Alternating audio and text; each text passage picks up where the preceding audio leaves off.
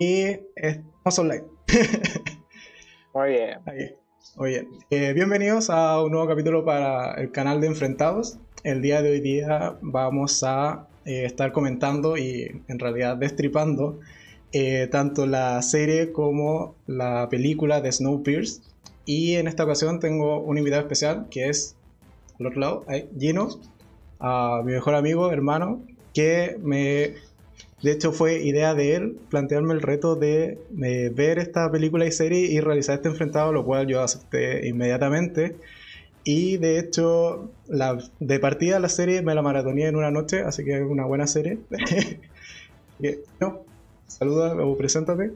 Hola a todos, bienvenidos al canal de Hugo. Eh, agradecido de estar muy y, y entretenerse con esto, en verdad van a saber un poquito nuestras conversaciones privadas. Eh, nuestras pequeñas reviews previas de, de lo que es, cada serie que al final vemos y compartimos viendo juntos.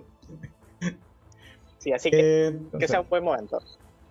Uh, comenzando un poco, así como para entrar en contexto de los que no, no conozcan de qué va Snowpiercer, eh, existen dos versiones de esta historia, o en realidad tres, pero las que vamos a comentar principalmente son dos que es una película del año 2013 y la serie que se terminó de emitir el último capítulo hace poquito ahora en Netflix, eh, que consta de 10 capítulos. Eh, y la tercera fuente, por así decirlo, o punto comparativa que podría tener esta serie sería eh, la novela gráfica que existe también en torno a, a, esta, a esta historia. Pero antes de continuar, Gino, ¿cuáles son tus primeras impresiones? tu primera impresión de lo que es la serie y lo que es la película. ¿Te gustó o no te gustó? ¿Qué, te pareció? Sí, me gustó N. De hecho, bueno, la recomendación viene muy cerca que la pudieras ver. Pero eh, eh, Snowpiercer, la película, hora de nuevo hacer este refresh. Y por eso me interesó bastante la serie. Eh, la serie la vi en este. No me la maratoneé, sino que la vi en Creo, creo, creo que. Fue la conexión. Volviste, volviste. Sí, fue la semana pasada. Oh, hola. Y ahora sí volviste. Sí, sí, se fue momentáneamente la señal. O sea, claro, lo, que tú, lo que tú comentabas es que eh, eh, la estuviste viendo eh, capítulo a capítulo, puesto que a, diferencia de la mayoría de las series que, que estrena Netflix, esta no se estrenó de, de, una sola vez completa la temporada, sino que fue un capítulo semanal. Sí, como te decía, lo hacía junto con TNT. Creo que TNT lo tenía, debe tener parte de los derechos y lo hacía semanalmente. Eh, y estaba en esta lógica de descubrir al principio qué pasaba con quizás los misterios que, y la diferencia y cómo eran similitudes y diferencias respecto a la película. Pero eh, una súper buena impresión de la serie. No es por nada que antes de estrenarse ya estaba confirmada la segunda temporada. Eh, Así que una súper buena recepción, yo creo que público y personalmente eh, la encontré muy buena y en comparación a la película ahonda mucho más cosas. Como bien tú decías, eh, están, bueno, la película está basada en una eh, novela gráfica de los 50, creo. Y eso, la película en su momento tuvo su gran estreno y ahora con la serie también retoman varias cosas. Así que Sí, o sea, yo que tengo un poco como más, más fresca, por así decirlo, las dos versiones de, la historia, dado que la película también la vi el mismo día que empecé la serie. De hecho, me vi la película y continué de inmediato con lo que es la serie. Eh, también me llevó una, una, buena, una buena impresión de lo que es la historia. Y efectivamente la, la, serie también un poco por el mismo formato que te da una serie de 10 capítulos o mm. casi 10 horas de, de historia eh, evidentemente te permite como profundizar mucho más que la película que dura poco más de dos horas, si no me, si no me equivoco. Y en ese sentido se siente como un muy buen complemento de lo que es la película para aquellos que hayan visto solamente la película en un principio. La serie es un muy buen complemento porque te, te, te profundiza en lo que es este mundo y también te da eh, como respuesta a varias preguntas que de hecho cuando vi la película como que me quedaron ahí dando vueltas que eh, la serie te permite eh, ahondar en ello y responderla al final de cuentas. Mm. Así que. Eh, pero, ¿un resumen? ¿Y más un resumen? Ah, vale. ¿De qué va esta historia? A ver, cuéntanos. un el invitado especial se resumen, ok. Para los futuros invitados especiales, que quede claro. Muy bien, muy bien. Habla de un futuro distópico donde la humanidad, en este momento no recuerdo si la película tenía el mismo argumento principal, pero seguramente sí. Eh, la humanidad entra en un estado como de congelación debido a que, debido a las altas temperaturas, tiran eh, frío, no sé qué químico. Sí, es, un compuesto químico, no me acuerdo cómo se llama, CB algo, si, no me recuerdo. Para enfriar la temperatura y se exceden y se empieza a congelar y empieza a disminuir mucho la temperatura en el mundo y se empieza a congelar todo, empieza a nevar infinitamente y eh, eh, cuando empieza a pasar esto, gente con mucho dinero, millonarios, en este especial el señor Wilford que tiene esta idea, eh, crea un tren, una máquina perpetua que va generando energía y, que funciona como salvador de la humanidad, se puede decir. Entonces, que este tren llamado Snowpiercer, que se traduce como rompehielo. Entonces, es una máquina de movimiento perpetuo que va suministrando energía a sí mismo y que tiene todo lo necesario para sobrevivir, en realidad.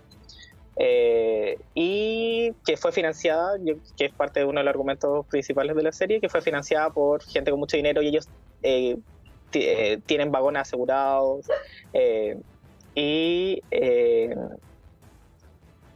se compraron para financiar el proyecto, se, van comprando, se compraron diferentes tickets al final para lograr tener la mayor cantidad de gente que financiara esto y que también sobreviviera a la humanidad un poquito comprar pasaje para salvarse. Claro, o sea, un poco de. como a modo de complemento, que, que está súper bien en resumen, es eso. O sea, te presenta un mundo distópico donde está básicamente todo congelado, producto de este casi experimento que eh, se hizo con súper buenas intenciones, que era eh, intentar reducir el calentamiento global, pero eh, resultó pésimo y terminó congelando realmente todo el planeta. Cosa que, se diferencia, por ejemplo, entre eh, la serie y la película es la, temperatura. En la serie es una temperatura súper crítica, es menos 140 y algo grados bajo cero, así como nivel constante de temperatura. En cambio, un poco en la serie es eh, más que, o sea, perdón, en la película es más que nada se, menciona que, que, hace como mucho frío afuera o que al menos el hielo todavía no se descongela. Ah. Eh, Hola, hola a todos los que están en el chat saludando, aprovechando. Eh, y efectivamente está, está en lo cierto, o sea, existe una serie de familias que están financiando este proyecto, que, porque de algún lado se tuvo que haber construido o financiado, y que al final de cuentas ayudan o eh, van de la mano con Wilford, que es el, el gran diseñador o arquitecto de este proyecto. Mm. Y eh, también como son los que al final de cuentas colaboran eh, dentro de la serie, que es donde se profundiza un poco más esta distinción, por así decirlo, de clase, eh, vienen a ser la primera clase. Mm.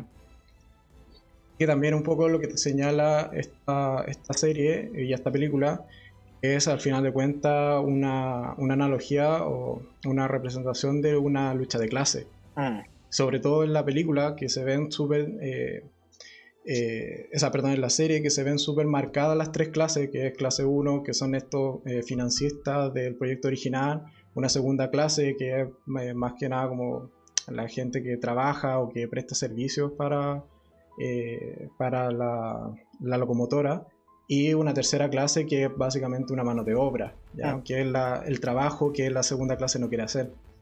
Y tenemos también eh, el conflicto al final de cuentas de la serie de la película que es la cola. En donde eh, en la cola está la gente que, eh, al menos en la serie se, se, explica así, que no compró su pasaje y que simplemente abordó el tren al momento de partir de manera, si se quiere, ilegal o sin el, ticket, sin, el, sin el boleto que te daba derecho a estar en ese tren.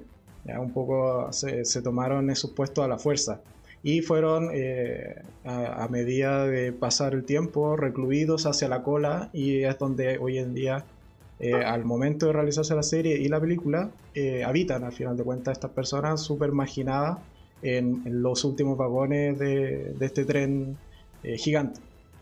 Sí, y, y al final la gente de la cola la tienen para el uso, se puede decir, para un poco, de hecho los tienen no castrados. ¿Cuál es la palabra exacta que estoy buscando? eh, no, no les permiten reproducirse y para, para no aumentar la cantidad de gente y pierden todos sus derechos humanos en realidad. Solamente le están permitiendo sobrevivir mientras pasa o mientras sucede todo lo que eh, esta catástrofe a nivel global. Claro, porque al final de cuentas son vistos como las parias, o sea, tienen efectivamente un control de natalidad estricto en donde eh, todo es decidido por los otros vagones del tren en cuanto a sus vidas, a cuanto a su capacidad de reproducirse, eh, a qué derechos tienen eh, o qué, cuáles derechos no tienen. incluso el alimento es de lo peor que pueda haber dentro del tren. Así que es una, una, distinción de clase súper marcada lo que va la película y la serie. Y evidentemente cuando se tienen muchas personas descontentas, eh, se va por eh, generar un conflicto al final de cuentas o alguna especie de revolución, que es al final de cuentas el leitmotiv de esta serie y de esta película, que es cómo la cola logra alcanzar la, la punta o la, el primer vagón o la locomotora de este gran tren. Sí, un poquito cómo lograr eh, aparecer, porque ellos son seres que están invisibilizados por este sistema social nuevo creado. Eh, recordemos también de que el director de la película, el mismo director de la serie, o sea, de la película ganadora del Oscar el año pasado, de Parasite, eh, que también habla un poquito de esto, de cómo la eh, lucha de clase o la distinción sociales van mellando y van haciendo, van formando tu conducta, de, de, qué situaciones te aprovechas, de qué situaciones dejas pasar, de cómo enfrentarte a estas quizás situaciones más acomodadas sociales, pero también de eh, cómo se vive esta misma situación o cómo se vive esta, misma, estos mismos eventos en distintas clases sociales. Entonces también es interesante detalle y, yo creo que la serie afortunadamente profundiza mucho más en eso, pero también la película hace la representación de cómo eh, funciona la policía, cómo funciona la policía eh, no armada, la, policía militar, cómo funcionan los profesionales, la gente adinerada en realidad y como todo está al servicio de funcionamiento en este post de mantener el orden o mantener la sociedad que ya se destruyó, que ya no existe. Eh, entonces va haciendo un análisis, va haciendo una representación de esto a través de mucha acción. Recordemos que es una película de acción, a través de mucha sangre entre medio, que también es una representación real de lo que sucede, de cómo se oprime, de cómo se eh, cómo estas posiciones, estas clases sociales ni siquiera se enteran de lo que va sucediendo en la cola, eh, que no tiene derechos humanos, que no tiene luz, que no tiene alimentación, que no tiene baño, que no, pueden eh, velar a sus muertos de manera correcta, un montón de cosas que van haciendo mella y van haciendo este despertar social quizás se puede llamar o, este, o esta forma de ingeniársela. Recordemos que tanto la serie como la película muestran varias, eh, lo llaman revoluciones, pero son como los años que se demora el, o sea, en dar la vuelta al mundo esta máquina de movimiento perpetuo.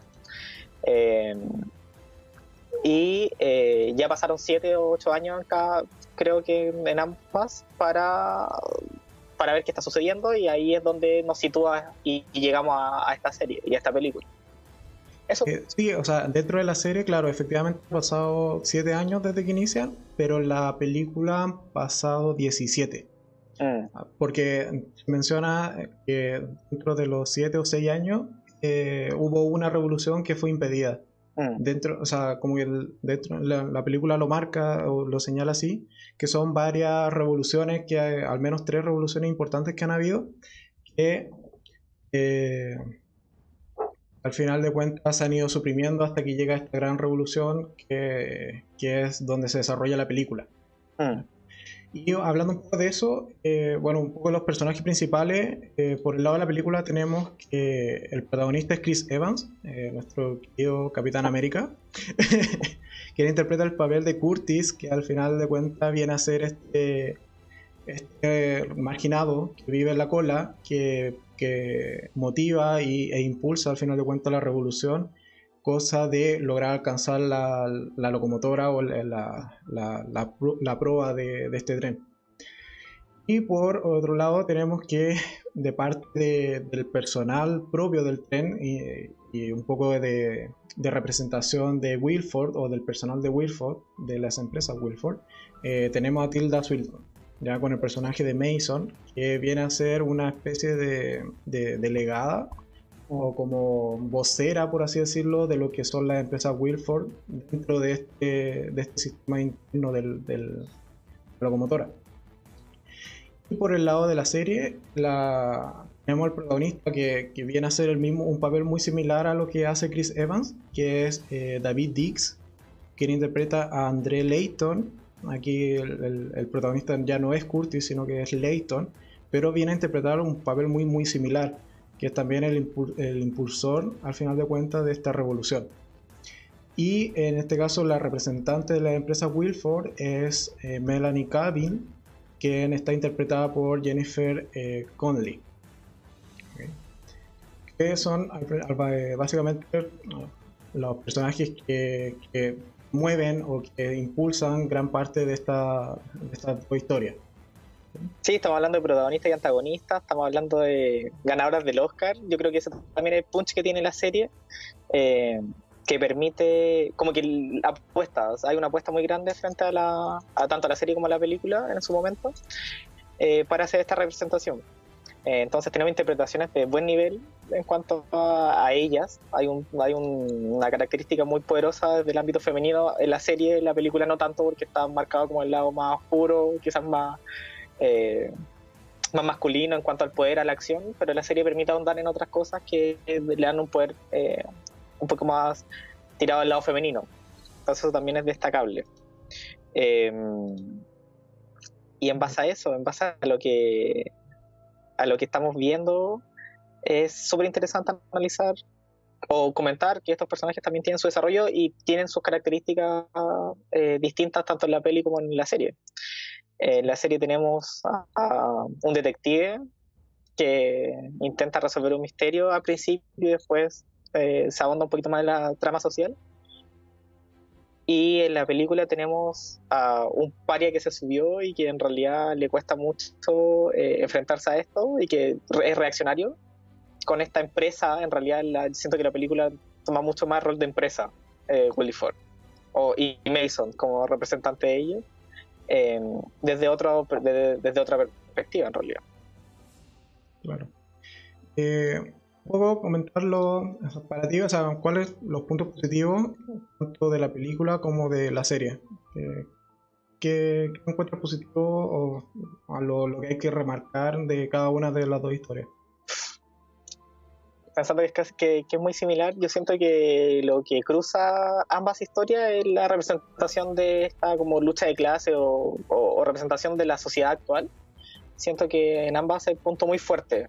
Eh, afortunadamente la serie, como te decía, eh, permite ahondar mucho más y darle eh, mayor profundidad a ciertas dinámicas que suceden al interior. Pero la película te demuestra mucho lo desgarrador que es, lo desgarrador que en, este, en esta hora y media, dos horas que dura, eh, te permite, te muestra lo trágico, lo desgarrador, lo doloroso que es la matanza que hay entre medio en revolución anterior y en lo de ahora.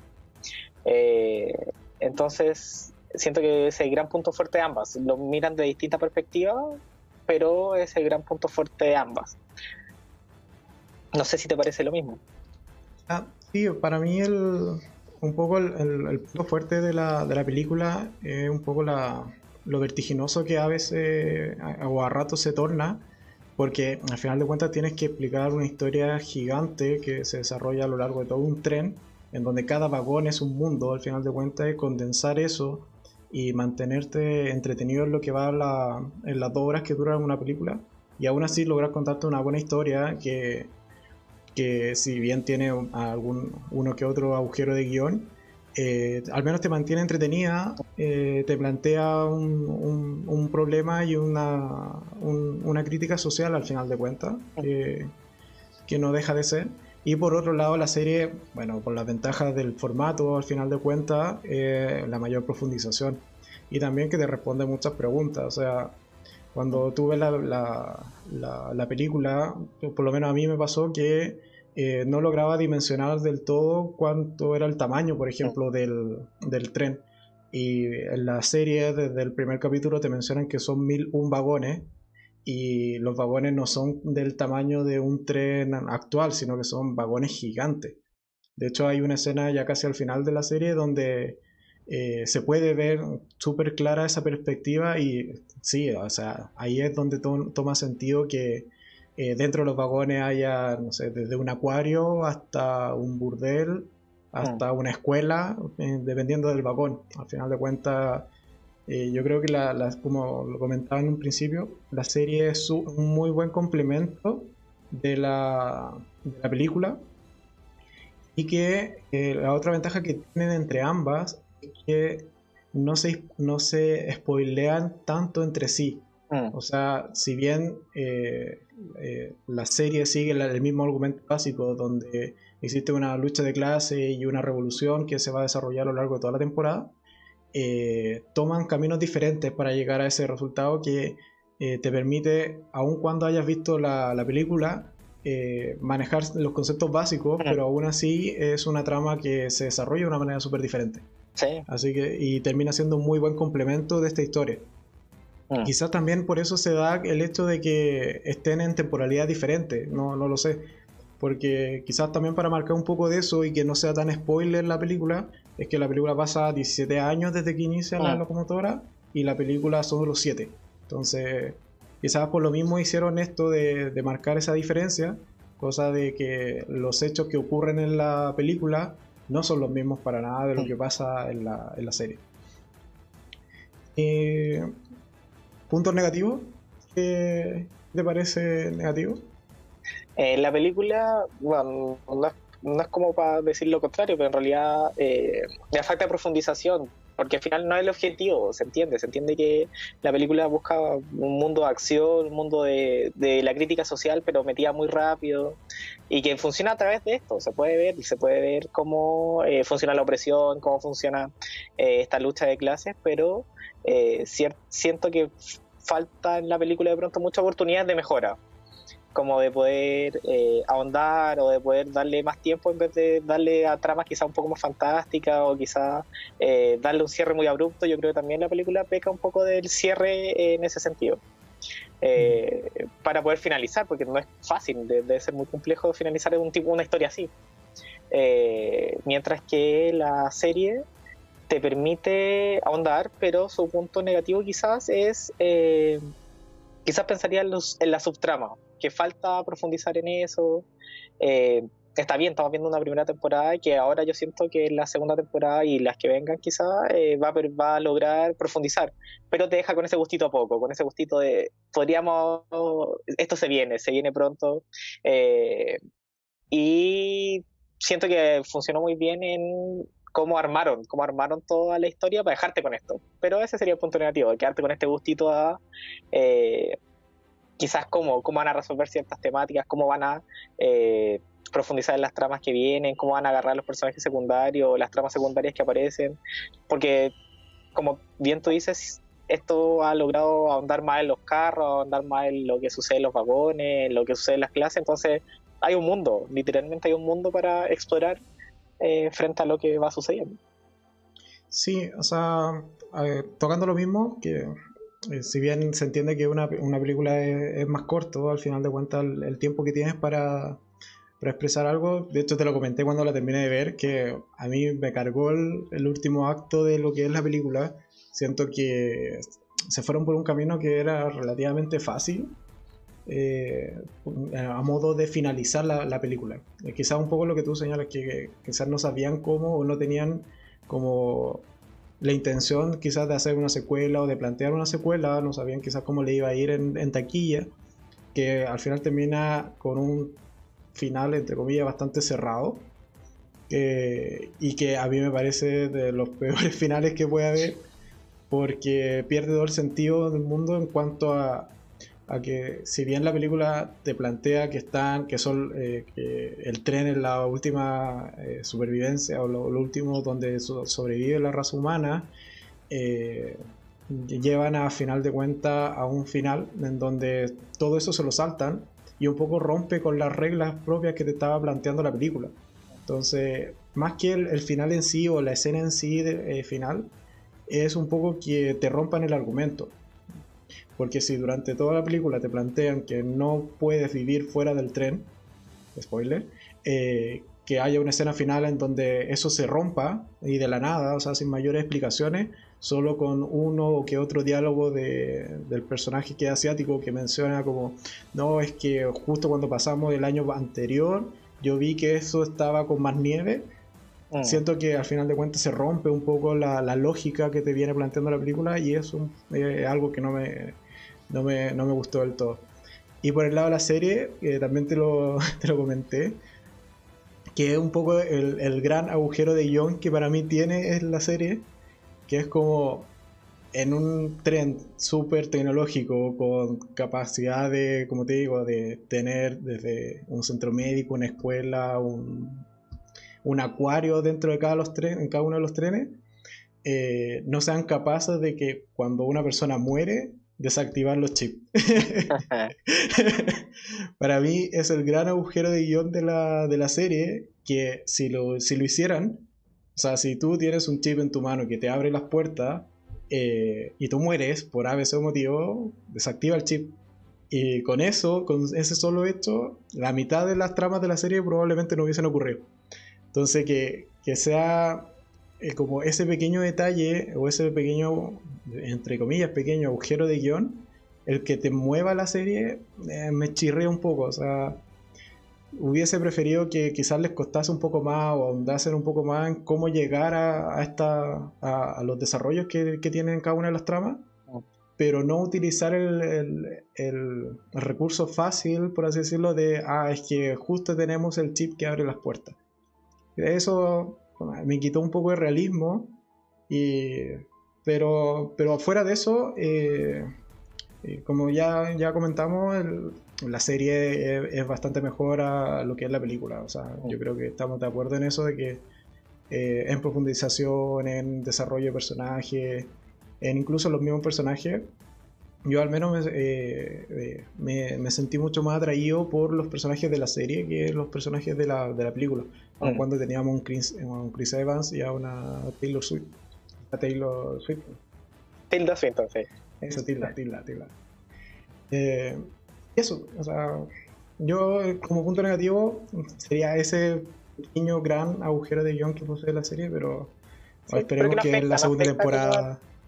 No, no afecta, pero y de hecho es, un motor al final de cuentas de las tramas. O sea, si te das cuenta, muchas de las tramas se logran desarrollar o que los personajes se vayan encontrando en uno u en otro eh, vagón, es porque existe ese pequeño chip que es el, eh, es la llave, es lo que permite. Claro, pero desactívalo. O sea, la persona que, poseía ese chip originalmente muere antes del primer capítulo, entonces como... Peor aún. Pero eso. Eh, hablemos ahora, o sea, un poco de lo que son los personajes.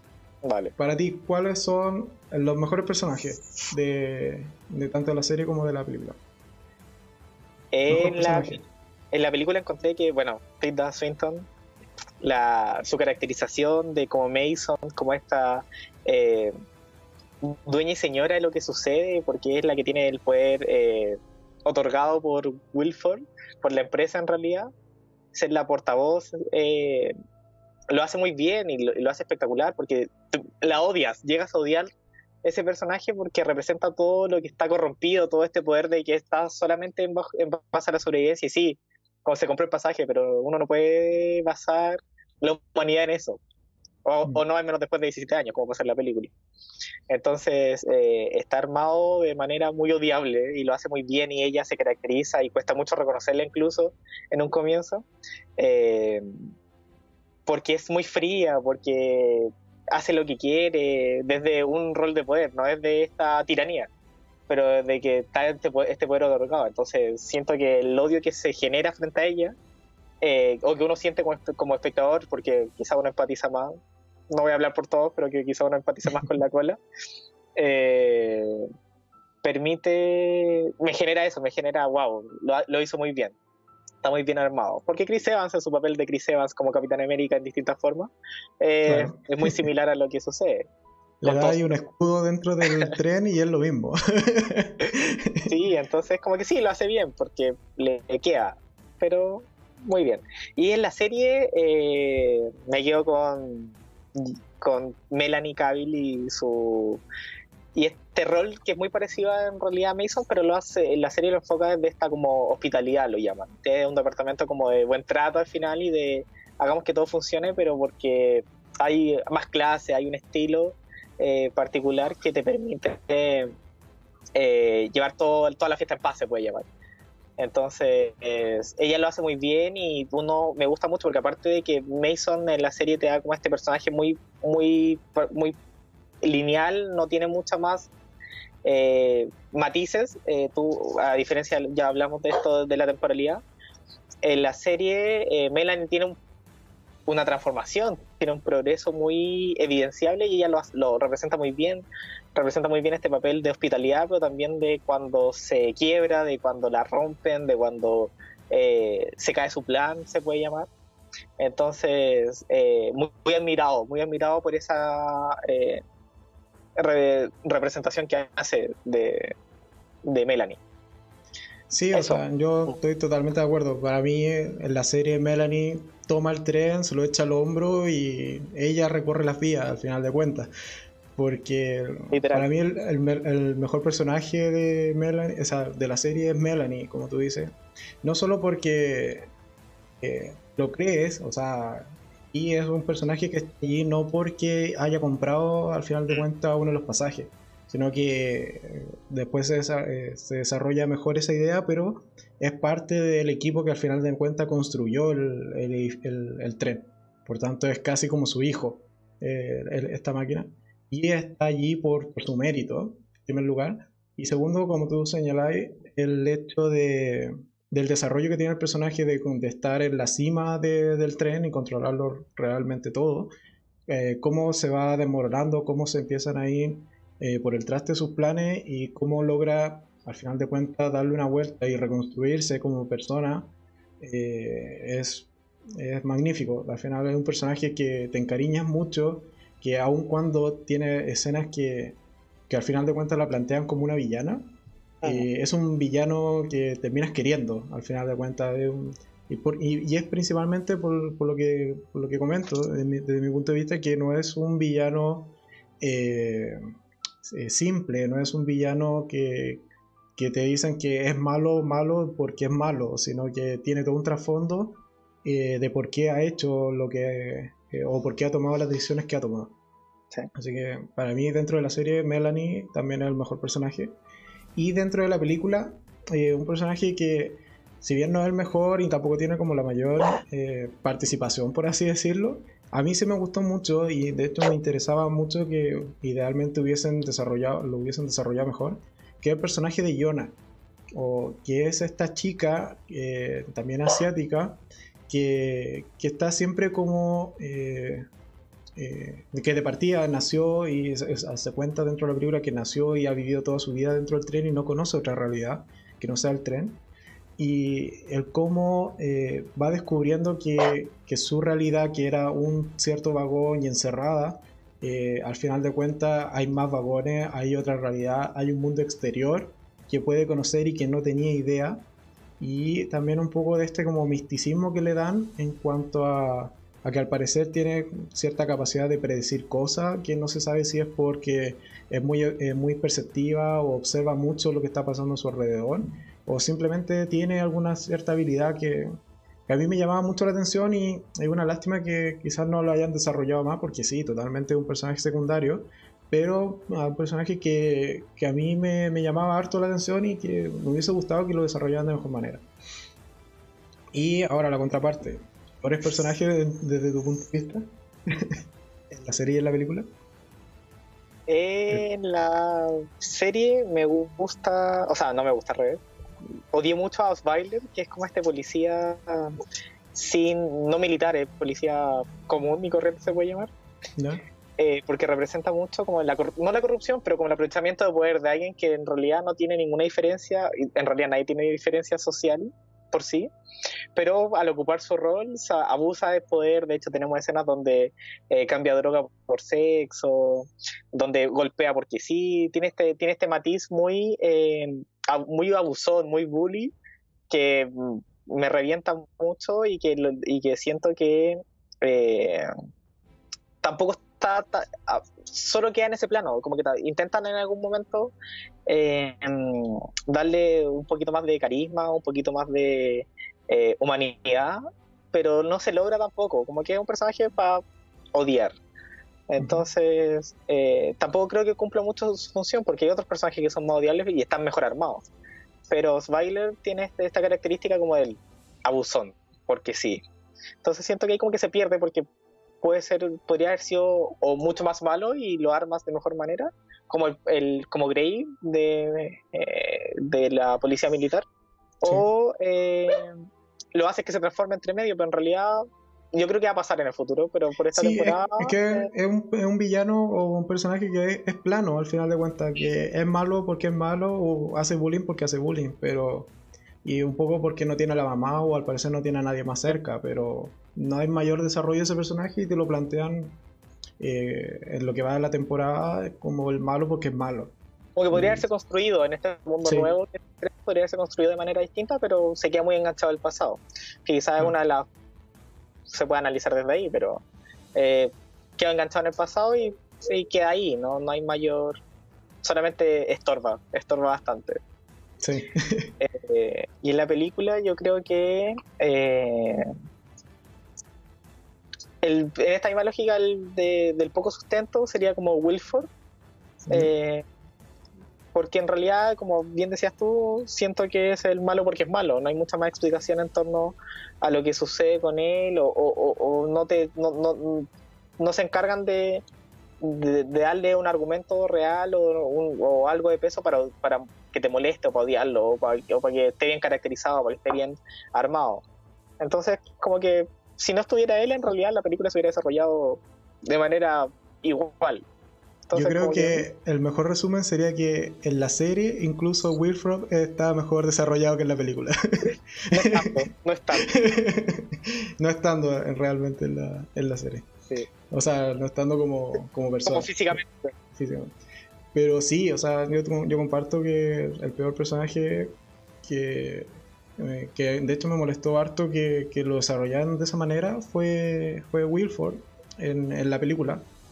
Porque tú te esperas que si un tipo es capaz de construir ese mega tren, eh, debe ser un tipo que, que, tiene ideales, que tiene valores o que tiene una percepción del mundo diferente al resto, porque mm. también te lo plantea un poco como este salvador o como el que fue el único que logró predecir que el experimento de disminuir la temperatura iba a, iba a fallar y que iba a tener un eh, efecto catastrófico. Pero en cambio en, las, en, la película te lo plantean como el tipo que, que está un poco enamorado, por así decirlo, de su, de su tren y que no le importa nada más, en verdad. Y es totalmente, es totalmente plano. O sea, no tiene mayor desarrollo. Eh, ladrando tu perrito. ok. Y por el lado de la, de la serie, eh, un poco te lo comentaba que si bien es, todo contrario, es un personaje que está súper desarrollado, hay mucho, mucho al respecto de él, el personaje de Ruth, eh, de Ruth, eh, ¿cuál es el apellido de Ruth? Ruth eh, Wardell, quien es como la, la segunda al... no, es como... Al mando hospitalario. Sí, es como la, subjefa de, lo que es el área de hospitalidad dentro del tren. Y que a mí, o sea, yo lo detecté, pero porque está al, final de cuentas bien construido, ¿no? O es como esa distopía. Ah. Quien, en donde, por un lado, tiene un personaje que es un, es un fanático entre, y viene a representar quizá un poco este fanatismo religioso, pero un fanatismo religioso ligado a que el dios es la máquina, es el tren. Y eh, no eh, hay escenas en donde al final de cuentas el fanatismo se la lleva, o sea, no razona, no toma pésimas decisiones solo porque está cegada por ese fanatismo. Desde ese punto de vista, para mí era un personaje detestable, o sea, cada escena en donde aparecía era por favor que alguien haga algo con ella y la haga desaparecer, o sea, eh, pero bueno, eh, y también es un poco de, eso que, lo logra es porque, bueno, la actriz eh, lo hace muy bien en el personaje y, eh, como, como señalaba, es un personaje que no es plano para nada, o sea, está bien construido, incluso con una que otra pequeña escena ya entiendes el porqué o de dónde viene, que al final de cuentas que es un poco esta, esta seguidora de Wilford, pero porque Wilford eh, la valoró, le dio un trabajo, le dijo que, ella podía, que al final de cuentas, y la puso desde la nada en un lugar súper importante y por eso ella siente esta, esta devoción cegada al final de cuentas. Una devoción eh, a, a momentos que rayan ahí en lo absurdo, pero bueno, eh, para mí es un personaje detestable, o sea, pero está bien, está bien hecho y, e incluso a veces es necesario dentro de la trama. Así que, eh, eso, con, la pobre Ruth. Hace, hace muy bien esta la serie en explicar cómo este endiosamiento que se le hace a Wilford. Es el Salvador, sin él no se hubiera hecho nada. Le hacen hacen himno en torno a él, hacen clase en torno a su salvación. Entonces, evidentemente, es como cómo se también construye la historia, cómo se también se, construye la sociedad en torno a estos mitos y a esta... Eh, lo que te van contando, lo que te van contando es lo que hizo, lo que hace y solo su imagen es la que tiene poder. Entonces, desde ahí está muy bien planteado este fanatismo que tiene Ruth. Eh, y respecto a la mejor escena, tanto de la película como la serie. Eh, en la película, una de las escenas que más me marcó, siento, eh, que, de hecho aparece como en el trailer recordando, es esta escena donde eh, la cola se está enfrentando a como la fuerza de hecho, ni siquiera es como fuerza militar, es como fuerza paramilitar. Es una fuerza que está que en un vagón entre medio, cuando ya logra salir un poquito la cola, eh, eh, van pasando justo por un túnel, si no me equivoco, y, se enfrentan a ellos a ciegas. Y ellos y la fuerza paramilitar también está ciega en esta lógica como de representar, eh, yo siento, de el no importar qué, solo decir órdenes. Entonces, eh, es una escena muy angustiante, muy desgarradora, porque que al, la embarrada y, son, y se enfrentan y, la capacidad en número y y en fuerza militar es muy distinta pero también una escena muy angustiante y una escena muy eh, que, te mueve mucho porque porque tampoco pasa muy tarde en la película, pero también te demuestra que en realidad eh, no hay mucho que hacer. Eh, te da esta angustia, te da esta capacidad de, de, sentir, y es muy larga aparte de eso, es muy larga esa escena donde están peleando por avanzar más. entonces me, me, este corte de luz, esta angustia que te genera, me, me, la recuerdo como como muy, muy pegado, más que esta lucha social, sino que es una representación muy clara de lo que va sucediendo.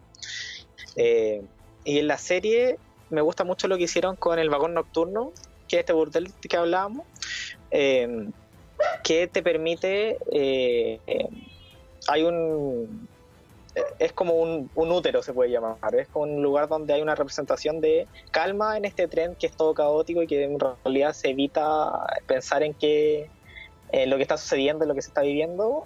Y me gusta mucho la idea de vagón nocturno como un lugar de protección, pero también eh, este, trabajo que hacen de, de, mostrar este pequeño cuarto donde tú puedes ir básicamente a reconectarte con tu vida pasada, porque una como la regla implícita era no hablar de lo que sucedía antes, sino que solamente estar viviendo desde que empezó la revolución eh, a través de esta máquina perpetua. Pero este este encuentro con esta conexión que te permite estar, eh, ver atrás y conectarte con el pasto que ya no existe, conectarte con el mundo que ya no existe, eh, lo encuentro muy bonito, muy bonito porque es algo que no se puede abordar en una película, pero que también es un toque un poco más humano a lo que, a lo que está pasando y a cómo ellos lo están viviendo, como que siento que ahí pueden ser ellos mismos. Entonces me queda muy marcada la escena del del vagón nocturno. Porque aparte también es donde se desarrolla eh, eh, una de las peleas finales, donde eh, se enfrenta la fuerza militar y, es el lugar donde velan a los muertos de, la, de las batallas, luego que empieza esta situación. Pero también es un lugar donde lo invaden, es un lugar que representa mucho como siento un cambio, una transición de lo que está sucediendo tanto del pasado como del como lo que va pasando en esta en estos siete años que marca la serie. Sí, no, totalmente. De hecho, eh, son bastante similares a las, Para mí también son de las mejores escenas o, eh, o partes o fragmentos de lo que es la película y la serie. Eh, lo comparto bastante.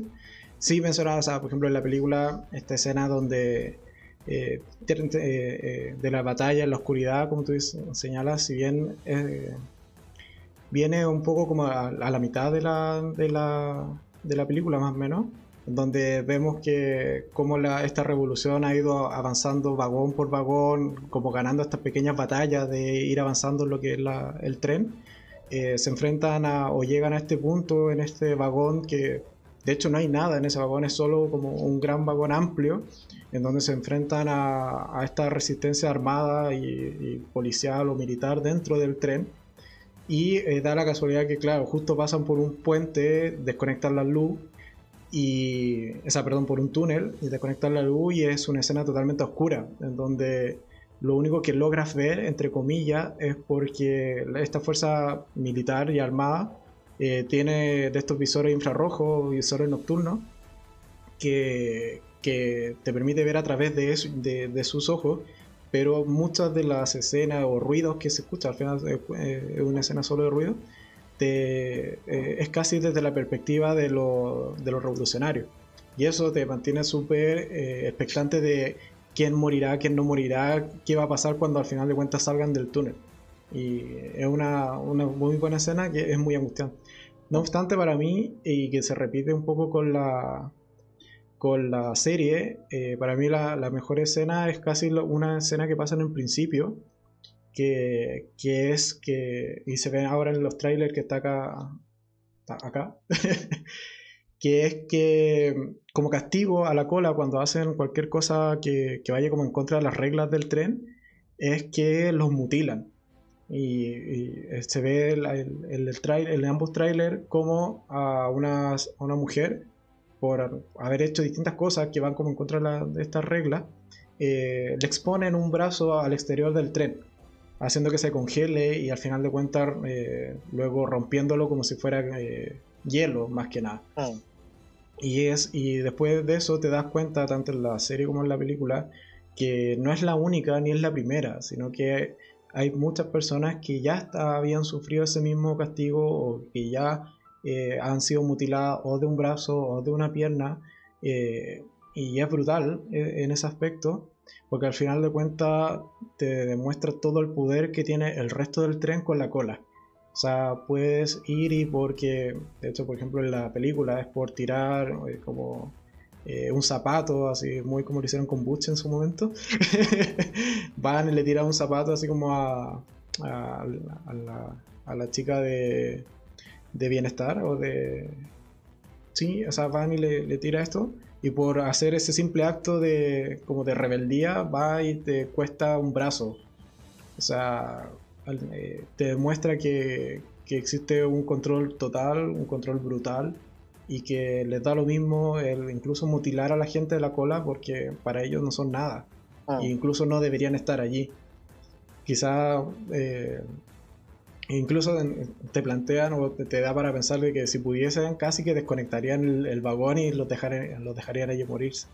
Pero eh, como son la única, los últimos sobrevivientes de la raza humana, eh, igual son un recurso y de una u otra forma te pueden servir. un poco, un poco esa es la, la lógica y enmarcar esa, esa o eh, indicar desde el principio de la serie o de la película esa demostración de poder, mm. para mí es una escena, una escena que te pone en el contexto preciso de lo que estás viendo, mm. del por qué y te da a entender eh, de inmediato el por qué se va a generar una revolución o por qué en verdad la gente está descontenta. Porque existe al final de cuentas toda esa, esa violencia que, que no es humana, al final de cuentas. Bien, eso. ¿Qué más, qué más, qué más comentar?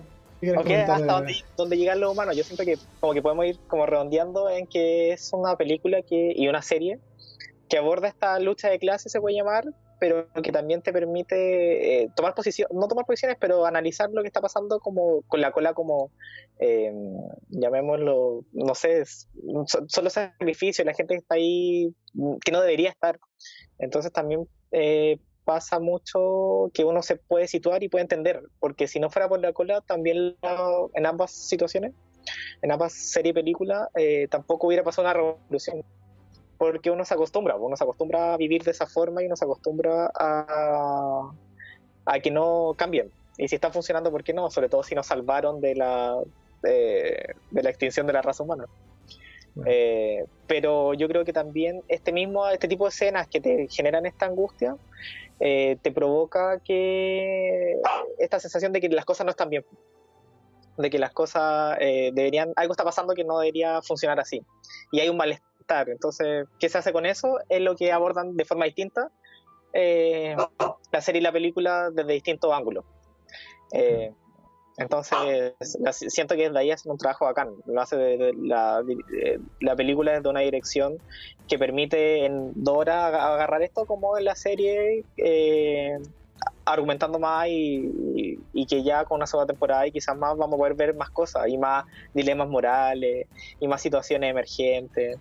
Eh, de cómo actúan las distintas clases sociales. Entonces, súper interesante, súper interesante eh, ver y analizar y, disfrutarla desde ahí, porque yo creo que te permite cuestionarse un poquito qué está pasando con uno, qué, posición tiene uno en esta en, estos vagones, a dónde le gustaría estar, o dónde le acomoda, o dónde le hace. Claro, o sea, eh, yo también, o sea, creo que es una buena, una buena serie que te recomienda verla, incluso si viste anteriormente la película y no te gustó, o si te gustó, ideal porque sirve como un complemento.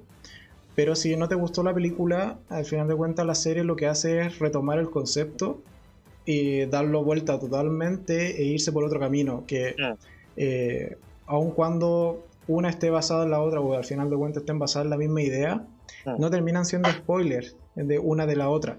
O sea, no por ver la película anteriormente eh, sabes a ciencia cierta, claro, no, no has visto la serie al final de cuentas. Ah. Y eso yo creo que es súper valorable. Es una serie rápida, entretenida. Ah. Eh, bueno, es cortita, tiene 10 capítulos. Eh, se ve en un fin de semana, en una maratón. pero vale la pena totalmente. O sea, hay muy buenos personajes.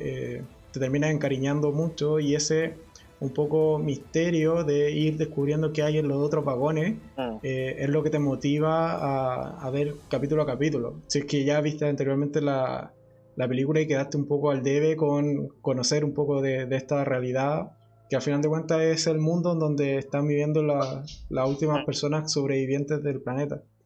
Así que por, por mi parte, yo recomendaría la serie totalmente, aun cuando hayas podido ver la película y te haya gustado o no te haya gustado yo creo que la serie vale la pena darle una oportunidad, se ve rápido y, y eso, o sea, algún comentario ya como para ir cerrando este primer enfrentado con invitado especial.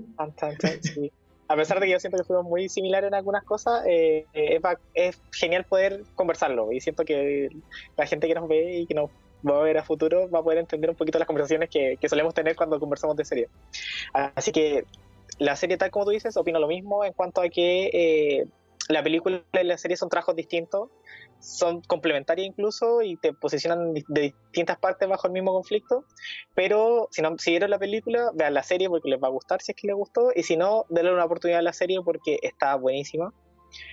Eh, te agarra, te engancha, está muy bien armada. Los personajes en general están muy bien. Eh, los odias, los amas, sufres con ellos te posicionan en dilemas morales, en dilemas eh, acerca de las clases que, que permitan reflexionar en torno a lo que uno hace. Y aparte, uno lo disfruta porque hay mucha acción, hay mucho eh, derramamiento de sangre, no sé qué claro, Para nada es una serie lenta, para nada. Es una serie bastante rápida.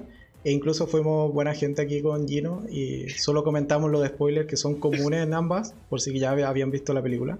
No hemos comentado y preferimos decir, o sea, lo decidimos así, de no comentamos los spoilers que son diferentes en la serie, porque al final de cuentas vale la pena verlo. Claro, y es porque la serie eh, toma tramas que, que, son totalmente diferentes y que le enriquecen mucho más eh, de lo que es este, este tren. Sí, así, que, muchas gracias por la invitación. De nada, espero verte pronto en algún otro enfrentado. Eh, gracias por participar y eso, así que si les gustó, bueno, a todos quedan invitados a suscribirse, darle like abajo, eh, activar la campanita para que le avise cada vez que haga streaming, puesto que todos los videos que, subo, que, subo al canal son en streaming, así que pueden participar. Eh, saludos especiales a los que participaron en el, en el chat, a Inés, a Oriana y a Romina que estuvieron ahí eh, comentándonos y mandándonos saludos. Saludos a ellos también. Muchas gracias por participar, gracias Lleno por venir y nosotros nos estamos viendo en un próximo video. De hecho, hay un comentario que dice eh, que veamos Maldita o Cursed. Mañana va a haber video de Cursed. Así que ahí la dejo. nos estamos viendo. Adiós, chao, chao. Adiós.